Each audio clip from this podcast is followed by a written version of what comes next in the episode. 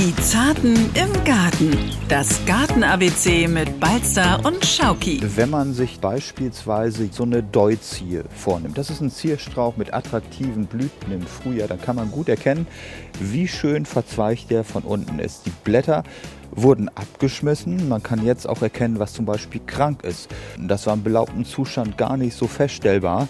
Und wer jetzt einen Blick auf seine Gehölze richtet, der kann damit viel besser klarkommen als im belaubten Zustand. Wir sollten auch daran denken, dass die Stärke des Schnitteingriffs abhängig ist von der Pflanzenart. Je stärker wachsend die Art ist, desto weniger stark sollte geschnitten werden. Je schwächer wachsend sie ist, desto stärker muss der Rückschnitt erfolgen. Wenn Leute Clematis pflanzen wollen und sie pflegeleicht lieben, kaufen sie bitte italienische Waldreben. Die sind am pflegeleichtesten und robust. Moinsen und herzlich willkommen zu Die Zarten im Garten, dem Gartenpodcast von NDR Schleswig-Holstein. Und wie immer an meiner Seite heute hier in seinem ja, leicht von Frost überzogenen Garten ist unser Experte Thomas Balzer von der Landwirtschaftskammer Schleswig-Holstein. Moin und brrr, Thomas. In der Tat. Moin Samir. Gut, dass wir die Sonne im Herzen tragen, sonst wäre uns noch kälter. Ja, kalt genug ist es definitiv. Wir haben Winter, das merkt man. Und äh, ja, ich, äh, ich habe es auch bei meiner Garderobe gemerkt. Ich habe die dickste Jacke an also ich bin wirklich sehr warm angezogen. Mhm. Müssen wir uns heute mal warm arbeiten. Das hilft alle nichts. Und ich denke, das kriegen wir hin. Genau, aber wir haben heute nämlich auch ein Thema. Da geht es nämlich auch um die Jahreszeit. Wir sprechen heute über den Winterschnitt. Genau, den Schnitt der Gehölze und das ist eigentlich ganz wichtig, nicht nur um die Vitalität und die Wuchsfreudigkeit allgemein der Gehölze zu erhalten, was sonst noch eine Rolle spielt. Darum kümmern wir uns ausführlich. Genau, und äh, dann gibt's ja immer diese eine Sache, die wir machen. Wir sagen ja immer gleich ganz am Anfang, hey liebe Zartis, wenn ihr Fragen habt, schickt uns einfach eine Mail oder äh, eine Sprachnachricht über den Messenger der NDR Schleswig-Holstein-App oder eine Mail an die Adresse, die Thomas Balzer mittlerweile auf seinen Augenlidern, inneren Augenlidern eingebrannt hat, wann immer ich ihn auch antipse. In der Tat, die Zarten im Garten ndr.de, da freuen wir uns über ganz viele Fragen. Genau, und weil wir heute ja über äh, Schnitt sprechen, unter anderem von Rosen und auch von Sträuchern, mhm äh, habe ich auch zwei Fragen rausgesucht, die so ein bisschen zum Thema passen. Nämlich fangen wir an mit der Rosenfrage. Die kommt von Birgit aus Flensburg. Und zwar möchte sie ihre Erdbeerpflanzen umsetzen und fragt, wann sie das macht. Jetzt oder im Frühjahr. Und sie sind seit drei Jahren an einer Stelle. Mhm. Rosenfrage passt gut. Das sind ja in der Tat Rosengewächse, die Erdbeeren, also rosa 10. Und da ist es wichtig, dass man sie nach Möglichkeit entweder im Sommerhalbjahr umpflanzt, wenn man selbst gewonnene Ableger weiter vermehren oder umpflanzen möchte, oder im März. März, April, je nachdem wie das Wetter dann ist. Mit viel Kompost, mit Hornspänen, äh, dass die Pflanze gut anwächst und sich prächtig entwickelt. Bei Erdbeeren muss man eins sagen, selbst vermehrte Pflanzen degenerieren sehr häufig im Laufe der Zeit. Der optimale Ertrag liegt im zweiten und dritten Standjahr. Von daher auch gerne mal neue Pflanzen zukaufen. Und ansonsten würde ich sagen, ähm, sollte man auf jeden Fall darauf achten, den Standort auch nach zwei Jahren zu wechseln. Dann passiert nichts, aber im März umpflanzen oder April sicherlich optimal. Ich wünsche gutes Gelingen. Ja, da hat Birgit ja schon äh, alles Wichtige eigentlich mitgegeben, mhm. dass sie gesagt hat, drei Jahre steht sie da, aber äh, neue Pflanzen dazuholen ist sicherlich ein guter Tipp. Ab und, und zu mal neue Sorten auszuprobieren, aber nichts ist ja schöner als Pflanzen selber zu vermehren. Also toi toi toi, gutes Gelingen. Ja, super. Mit dem Tipp wird's was werden. Mhm. Und die zweite Frage kommt aus Legerdorf. Da hat uns Axel gesagt, äh, oder vielmehr geschickt, dass er ein Problem mit einer im Kübel gepflanzten Kirsche hat. Ihre Blätter haben Löcher. Was kann das sein und was muss ich tun? Mhm. Dann schickt er noch liebe Grüße und sagt, toller Podcast mit drei Daumen hoch. Oh, das ist lieb. Axel, vielen, vielen Dank. Dank. Mhm, da gibt sich Thomas jetzt ganz besonders viel Mühe. Auf jeden Fall. Wahrscheinlich handelt es sich um die sogenannte Schrotschusskrankheit, die so heißt, als wenn einer mit dem Schrotschussgewehr durch die Blätter geschossen hat oder hätte. So sehen die Blätter nämlich aus, durchlöchert. Entweder ist es eine pilzliche Ursache, die vorliegt, oder eine bakterielle. Dieser Erreger tritt sowohl als auch auf und das kann man herausfinden, wenn man Pflanzenproben, am besten Blattproben im kommenden Jahr an uns übersendet, an uns, an den Pflanzenschutzdienst der Landwirtschaftskammer zu finden auf der Seite der lksh.de. Meine Kollegin Elke Mester aus dem Labor wird das untersuchen. Dann gibt es Behandlungsmaßnahmenkataloge von uns, die sind nicht kostenpflichtig. Das würde ich mal vorschlagen. Aber die einfachste Möglichkeit, was dagegen zu tun ist, Verlaub zu beseitigen, Schnittmaßnahmen vorzunehmen. Die Pflanze sollte gut abtrocknen können und dann kriegt man das ohne großartige andere Maßnahmen, denke ich mir mal, gut in den Griff. Mhm. Perfekt. Und dann äh, können wir jetzt, wo du schon Schnitt erwähnt hast, gleich weiter sagen. Wir werden heute die Folge äh, auch dem Schnitt widmen. Äh, Winterschnitt haben wir ja schon angekündigt. Was muss man da alles besprechen? Also wahrscheinlich, warum man ihn macht, wann man ihn macht und wie weit man dann auch schneidet. Richtig. Man kann nicht viel falsch machen. Lieber zu viel schneiden als gar nicht schneiden. Die Pflanze schlägt nie zurück. Das ist mir wichtig zu sagen, weil sich zu trauen, Pflanzen einfach mal auch stärker zurückzuschneiden, das soll heute auch im Fokus stehen. Also gefühlt kann ich mich ja daran erinnern, dass ich vor ein oder zwei Monaten ja auch schon bei dir im Garten stand und die Äpfelbäume geschnitten habe. Ja. Äh, Garten ist irgendwie, Schnitt ist immer angesagt. Ne? Also warum kommt denn nach dem Herbstschnitt gleich der Winterschnitt? Ja, beim Herbstschnitt der Obstgehölze haben wir dafür gesorgt, dass nochmal Licht an die Früchte gekommen ist und dadurch sind die einfach besser nochmal ausgereift, haben sich gut entwickelt. Was wir jetzt machen, dient dazu, dass quasi die als Reserve angelegten Austriebsknospen aktiviert werden. Das hört sich kompliziert an, ist es aber überhaupt nicht. Und dadurch entsteht im nächsten Jahr bei vielen Ziersträuchern, die zum Beispiel stark zurückgeschnitten werden, Forsythien, Vagelien, Zierjohannisbeeren, ein starker Ausschlag von unten her, der dazu führt, dass wir ein blühwilliges, ein frohwüchsiges Gehölz haben, was gesund ist. Darum ist dieser Schnitt jetzt wichtig. Neben den Ziersträuchern gilt das aber auch beispielsweise für Strauchbeerenobst, Kernobst. Auch da ist ein Schnitt möglich. Auch wenn der sonst normalerweise im Winterhalbjahr so zum März vorgenommen wird, Februar, März.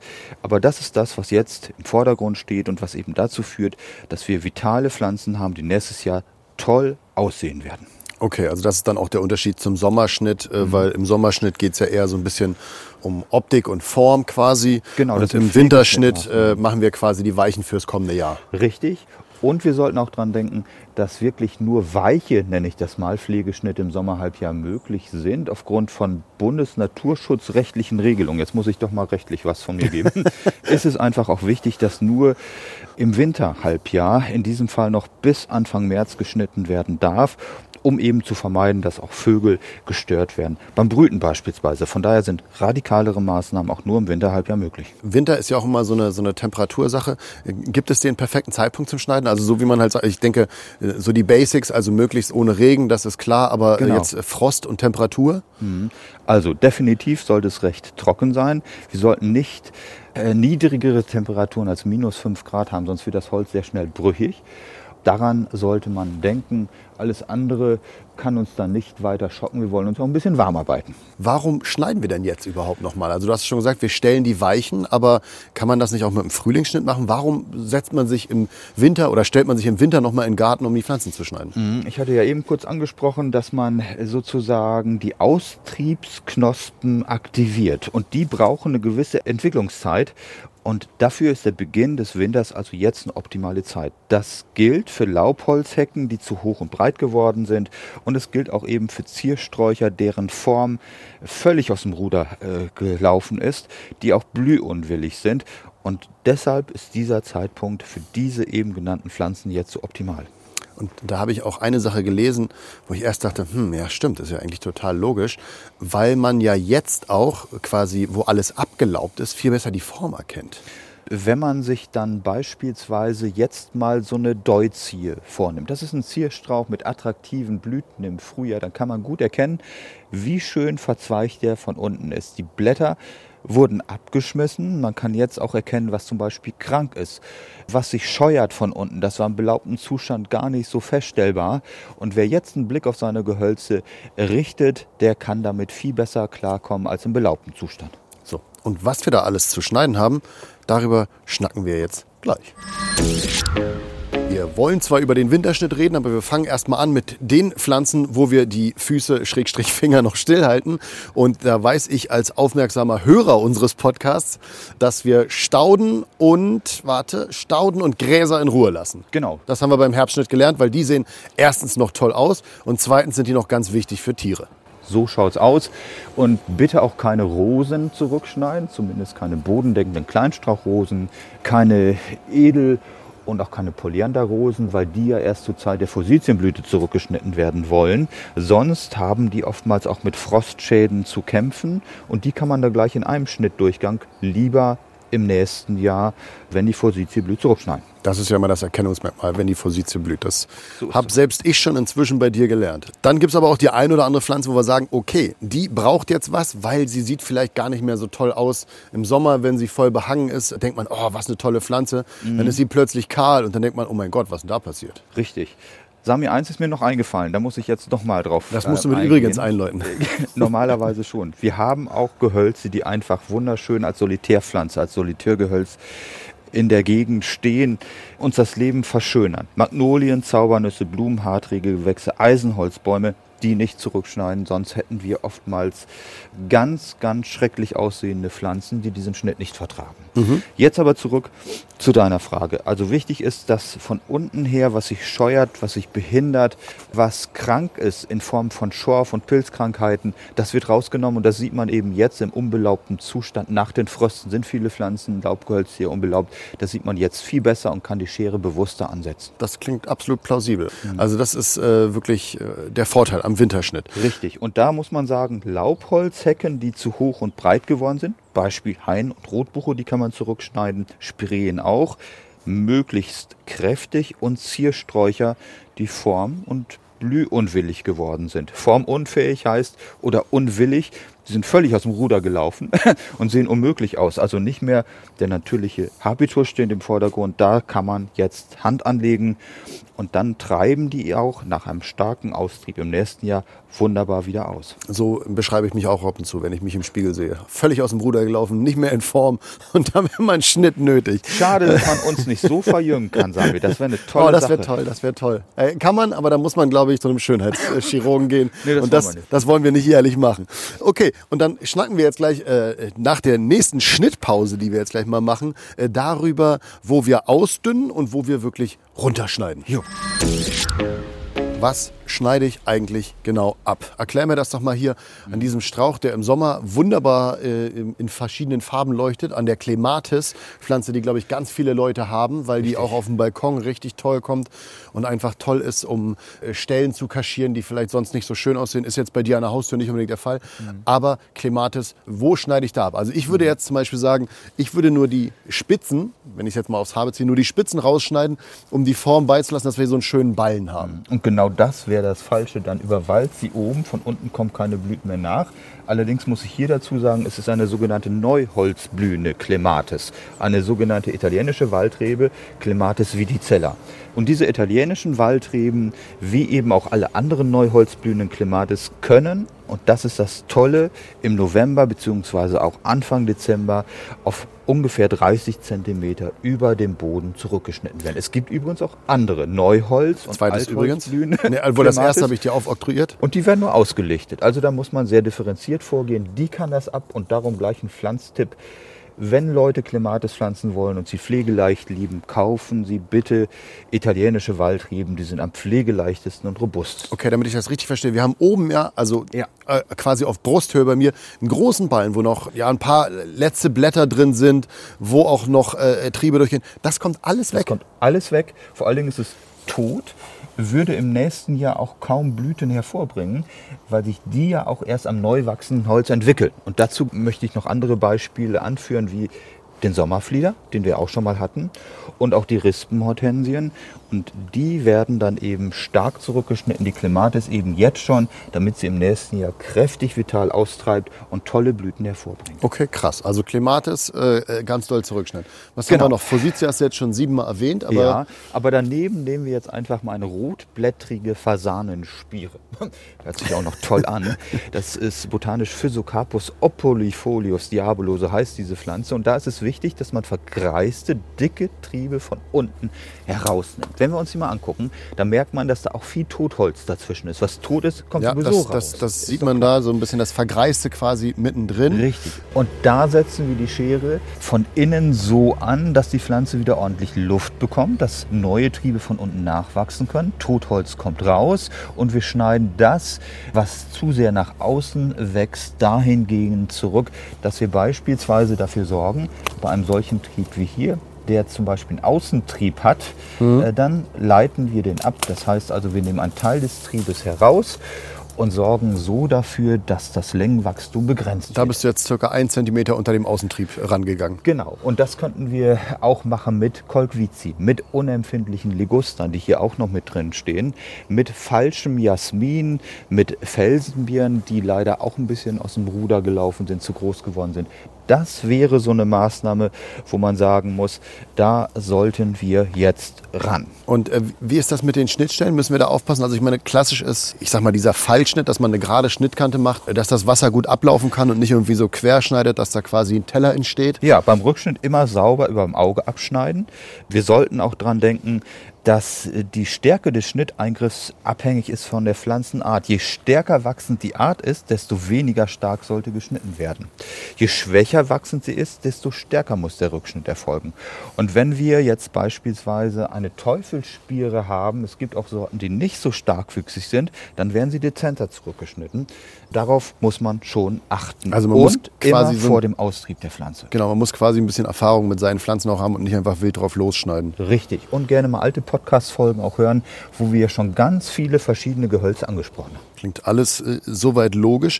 Dann habe ich so einen schönen Slogan gelesen, vielleicht kannst du den erklären. Nicht schnippeln, schneiden. Ja, Schnippeln, das sind so diese klassischen Geschichten. Bitte, Hausmeister, nehmt's mir nicht übel, wenn ich das jetzt mal sage. Keinen klassischen Hausmeisterschnitt vollführen. Das heißt, alle Pflanzen werden von vielen Menschen auf Bauchhöhe abgeschnitten, unabhängig davon, wie ihr natürlicher Wuchscharakter ist.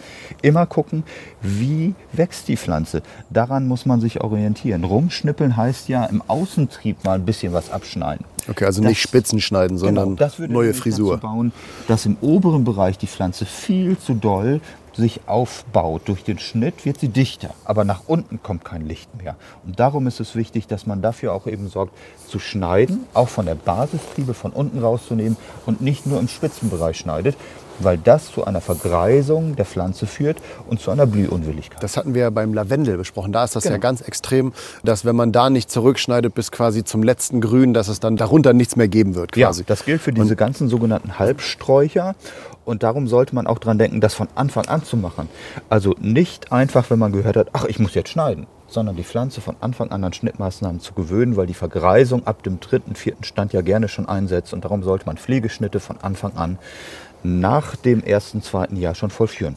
Okay, das ist doch super.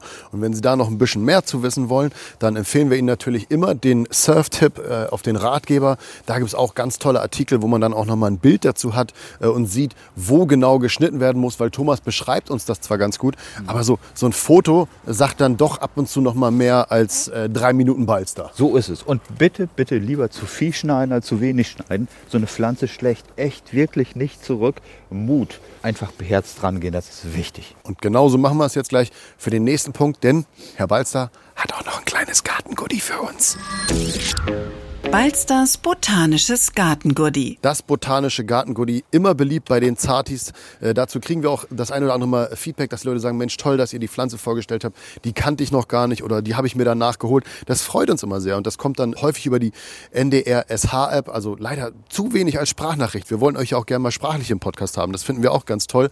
Aber auch per E-Mail gab es das schon mal, weil die Leute nutzen das einfach. Die freuen sich auch über den Fragenfreitag, so wie Birgit und Axel, die uns ja an die E-Mail-Adresse geschrieben haben. Thomas? Mhm, Die Zarten im Garten at ndr.de. Da freuen wir uns über ganz viele Gartenfragen. Genau. Und jetzt gibt's aber erstmal noch das Gartengoodie als kleines Leckerli. Und das ist in dem Fall eine Pflanze, die ich selber auch im Internet entdeckt habe und total spannend fand. Die Telanzie. Genau. Thomas, beschreib mal, also, du kannst das besser. Wie sieht sie aus? Das ist eine Gattung, die zur Familie der Bromeliengewächse gehört. Die ist einfach wunderschön. Es gibt viele verschiedene. Am bekanntesten ist sicherlich das sogenannte spanische Moos. Das wächst ähnlich wie eine Bartflechte. Die hat dünne, lange Triebe, die runterhängen wie langes, dichtes Haar von Bäumen. Und die Blüte ist eher unscheinbar. Die meisten von diesen Pflanzen wachsen als sogenannte Aufsitzerpflanzen. Man nennt das epiphytisch auf Bäumen, Felsen und Kakteen. Die haben lediglich Haftwurzeln. Und darum ist es wichtig, dass man manche Pflanzen einfach, dass man sie, wir kennen das von Orchideen, dass man sie nicht eintopft, sondern auf Holzstückchen fixiert Und die kann man beispielsweise im Badezimmer aufhängen. Ich bin jetzt wieder bei diesem spanischen Moos und dann brauchen wir da Temperaturen von Minimum 18 Grad. Dann gibt es noch die sogenannten grauen Tillandien. Das sind Klassiker unter diesen ähm, gewöhnlichen Tillandien, die 15 cm breit werden, so silbrig spitz zulaufende Blätter besitzen. Und dann gibt es noch die grünen Tillandien, die auch sehr bekannt sind. Äh, das sind ganz bekannte, beliebte Topfpflanzen, also nicht epiphytisch wachsend. Und die haben so einen markanten Blütenstand, die dicht mit rosa und violettfarbigen Deckblättern besetzt sind. Und ähm, dann haben wir noch rote und violettblaue nacheinander erscheinende Blüten da drauf. Das sind ganz tolle Pflanzen, die sich bei uns wohlfühlen, in der Regel bei Temperaturen so um die 15 bis 18 Grad. Die grauen Tillandien äh, brauchen so 10 bis 15 Grad Celsius. Tolle Pflanzen, die dann auch bei uns im Winter beim geeigneten Standort, der auf jeden Fall recht hell sein sollte, gut wachsen. So, und Pflegetipps, gibt es da noch was? Äh, wichtig ist, dass man die gerne mal ansprüht, auch das ähm, spanische Moos mit kalkarmem Wasser. Aber auch nur dann, wenn sie nicht im Badezimmer stehen. Dann ist ja Luftfeuchtigkeit mhm. genug. Äh, gerne mal regelmäßig ansonsten die Triebe abwischen mit einem feuchten Tuch und dann entwickeln die sich prächtig. Düngen bitte im Winterhalbjahr nicht allzu viel. Und ähm, ja, erst wenn sie wächst, dann braucht man wieder einen Dünger. Mensch, jetzt hast du uns alles Wichtige zur Telantia erklärt. Äh, ruhig mal äh, googeln oder sonst auch bei uns in den Ratgeber gucken. Da findet man dann auch einen Artikel dazu. Und ich finde, das ist wieder ein schöner Podcast geworden, in dem wir viel über Winterschnitt gelernt haben. Äh, deshalb ein dickes, äh, beschnittenes Dankeschön an Thomas Balzer, den Gartenexperten der Landwirtschaftskammer Schleswig-Holstein. Und ich würde sagen, äh, wir können jetzt reingehen. Drin hast du einen warmen Ofen und an den setzen wir uns gleich. Auf den freuen wir uns. Vielen Dank und viel Spaß beim Schnitt der Gehölz. Viel Spaß. Tschüss. Die Zarten im Garten. Das Garten-ABC mit Balzer und Schauki. Ein Podcast von NDR Schleswig-Holstein.